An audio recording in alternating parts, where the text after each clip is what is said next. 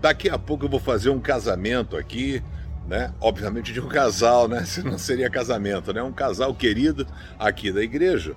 E aí eu queria deixar um recado para você, viu, amigo? Porque a gente fala que segue Jesus, mas não obedece o que ele determina. Quando fala sobre o casamento, ele fala que o homem e a mulher tornam-se uma só carne, né? Ah, Paulo vai dizer em Efésios, capítulo 5, que o homem deve amar a esposa como Cristo amou a igreja. Tem noção, doido? do, da imensidão do amor que você tem que ter pela sua esposa a ponto de morrer por, por ela. Presta atenção, não é para matá-la, é para você morrer por ela. E aí diz que uma mulher que se sente amada, ela acaba a, se submetendo, entendendo, né, caminhando na mesma missão.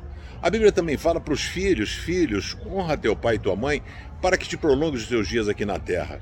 E fala para os pais: não provoquem a ira dos vossos filhos. Família é projeto de Deus e a gente precisa fazer toda a nossa força e toda a nossa parte. Aí a moça dizendo que o pastor chegou, tá vendo? O pessoal fica preocupado na hora do casamento. Relaxa, já estou aqui. Um beijo para você. Bom final de semana, que Deus abençoe.